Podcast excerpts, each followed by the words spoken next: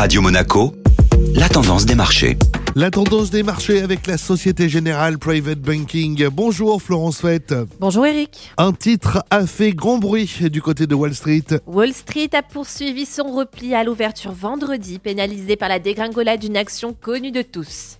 L'action du groupe Netflix a chuté de plus de 20% à l'ouverture après l'annonce de prévisions de croissance historiquement basse de la plateforme. La société pionnière du secteur qui a largement profité des restrictions sanitaires liées à la pandémie de Covid-19 ne prévoit que 2,5 millions de nouveaux abonnés pour le trimestre en cours contre les 4 millions gagnés à la même période l'année dernière. Pour cause, le retour à une vie plus ou moins normale, mais aussi à une concurrence plus accrue de la part notamment des groupes Apple Video, Walt Disney ou encore Amazon Prime. De plus, le groupe a annoncé une augmentation des prix de ses abonnements aux États-Unis, ce qui inquiète les opérateurs de marché. Des chiffres à suivre cette semaine Les investisseurs seront très attentifs mercredi à la publication du livre beige, qui présente notamment les chiffres de l'inflation aux États-Unis. Sont attendus également vendredi outre-Atlantique les chiffres de la production industrielle et les chiffres de confiance des consommateurs. Encore une semaine qui s'annonce chargée.